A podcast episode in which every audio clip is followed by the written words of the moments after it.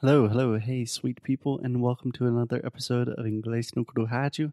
My name is Foster. As always, I'm here with. Alexia, Hey, Alexia, how are you? I'm fine. What about you? I am doing well, and I know you are not totally fine because you are missing Brazil a lot. So, this week on the show, we are talking about Brazil to make Alexia and myself feel better. I, I don't know if it's working.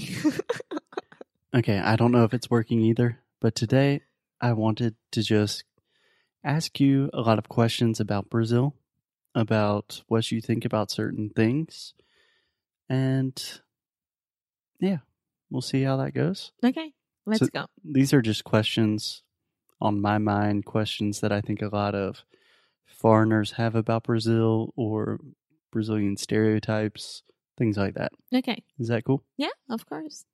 Okay. So, first question, Alexia, are you ready? Yes, I am. Okay, what is one thing that you wish a lot of foreigners knew about Brazil that they don't, perhaps? Apart from like what the capital of Brazil is, to but something not very obvious. be honest, that Brazil is much more than Rio and Sao Paulo. Okay. Because, I mean, when you talk about Brazil, Brazil is huge. It's the same when you think about United States. The United States is much more than New York, Miami, and California. No. So. Nah. So, how would you explain that to, let's imagine, your normal gringo who does not know much about Brazil, and in their imagination, Brazil is essentially just Rio, Carnaval, Samba, and then Sao Paulo?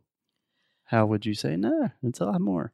it's a lot more different type of foods everywhere from the north to the south you have snow in the south of brazil if you go during winter you have the beautiful amazon forest you have the pantanal you have all kinds of animals and like the the adventures nature thing to do Mhm. and you have the extremely urbanization like I don't think you want to say urbanization. You probably want to say you have like a lot of cities, a lot of urban centers. yes urban centers Yeah. you have You got big cities, small towns, rainforests, mountains, everything. Yes. Anything you can imagine you have in Brazil. yes Awesome.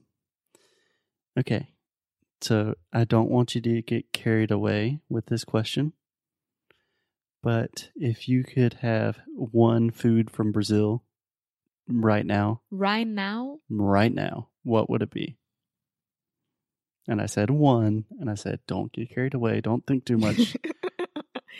i think that i would have a good good arroz feijão preto couve rodela de laranja and my feijoada yes Wow. Yes. Feijoada. Yeah. That If does I not could make me choose feel right now. better about the soup I tried to make for lunch. ah it was great but i would have a good a good feijoada that's for sure Awesome. And if a, again, if a foreigner was asking you, what is feijoada? How would you explain that to people? It's a traditional dish from Brazil, Mhm. but not the only one because if you think about it, like a acarajé is a traditional dish as well, and I think you could say it's a traditional Brazilian dish. It's kind of a black bean stew. Do you know what a stew is? yes, I do know. Yeah. I think that just makes it a little bit easier for foreigners to understand. Yeah. Cool. With a good farofa, farofa de banana. Mm. Oh my god. Mm. Can I ask you another question? mm-hmm. As we have church bells ringing, that must mean that it is Five thirty. 5:30. Can you tell me about a vacation in Brazil that you had that you really enjoyed? Okay. So I always and always talk about Paraty to my students because I think that Paraty is a jam, Is a jam. a gym? Yeah, jam. Yeah, I was almost understanding jam. No, jam, Yeah, gym. jam hmm from Rio. Yeah. and With gym, what do you want to say? Say a like special place. yeah, it's like a treasure. Yes. Yes. Yeah. It's a magnificent little town. Yes, and Bonito, Mato Grosso do Sul. I think it was the most different thing ever. And Bonitos. what do you love about Paraty? I love that it's small. All the um, historical places and the houses, and that you can take a bus and go to the most beautiful beaches, uh, Praia do Sono, Mhm. Trindade, and if you are, and if you want to go to a different place, it's called Saco de Mamanguá, and it's between Rio and São Paulo, which makes easy for Mhm. Which us makes for- it easy. yes, but Can you try saying that? It makes it easy. it makes it easy. Mhm. But I would say beach Paca as well. Okay. So you said Paraty, I Sakuji, confused. Mamamgua, uh, Ibichipoca, and and Bonito. Bonito. Yeah, Paraty has those beautiful little cobblestone streets. Yeah, Do you know em what cobblestone? português is Yeah, I think Pedra. you would say paralelepípedo. paralelepípedo. Very ridiculous word. uh, because cobblestones is so nice. Yeah, I like the word cobblestone. okay, and bonito obviously is very bonito. Anything specifically you want to say about bonito? Go for it and be ready for walk a lot and have some Be ready to walk a lot. to walk a lot, a lot and um, rappel. Mhm. Yes, and do some rappel. I did it. I would say go rappelling. Go rappelling. Mhm. Go rafting. Rappelling, just to clarify, is when you are Going climbing down. down. a rock and Yeah. you have a harness, so you're not just doing a free climb. But Look at me. I would never do a free climb. again, it's an audio podcast. But I've only rappelled one time in my life. It's kind of scary. yes, it is. And Yeah. mine was 45 meters. Damn. Yes. I was very proud of myself, but also I, I was 13 years old. Awesome. Can I ask you another question? Uh huh. What? Hmm. Let me ask you a more introspective question. What is an area of Brazilian life or Brazilian culture that you would really like to learn more about?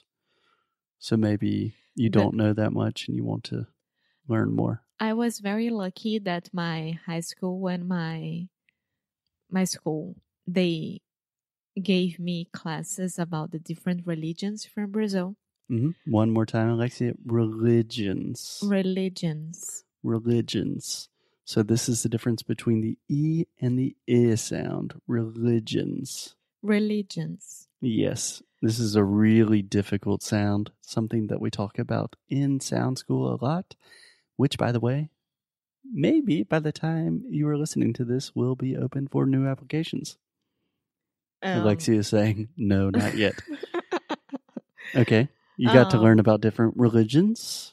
from Brazil. Mhm. There are so Candomblé. many umbanda and i won't even stop talking ab- uh, i won't even start talking about it because i'll get extremely confused because i mix the religions and religions. but i would understand more about it and where it came from the importance and etc Okay. So if you could learn more about one thing in Brazil, it might be the diversity and just explore more about the different aspects of religious life in Brazil. yes Cool.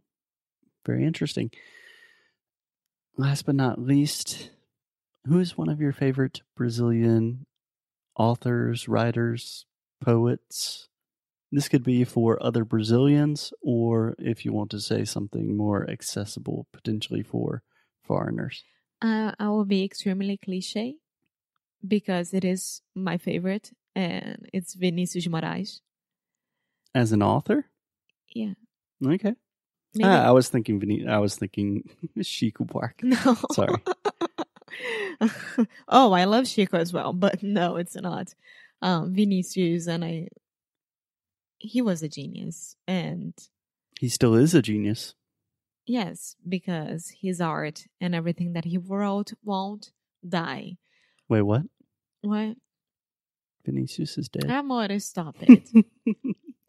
and I think has a lot to do with my mom as well because she knew Vinicius. They used to live in front of each other, and she used to be friends o- with all his kids, and especially one of his kids. So awesome.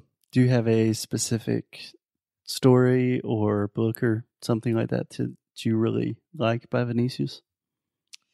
Or too hard to choose? what I, what I like the most about Vinicius is that everything that he wrote, it would become a song.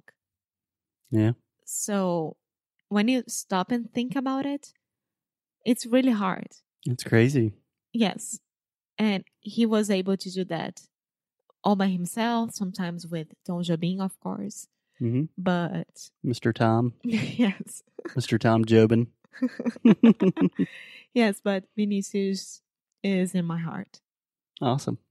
Well, Alexia, you are in my heart, and I hope your heart feels a little bit lighter now that you had some space and time to talk about your beloved Brazil. Yes. Okay, all you Brazilians, stay classy, have fun, and we will talk to you guys tomorrow. Bye.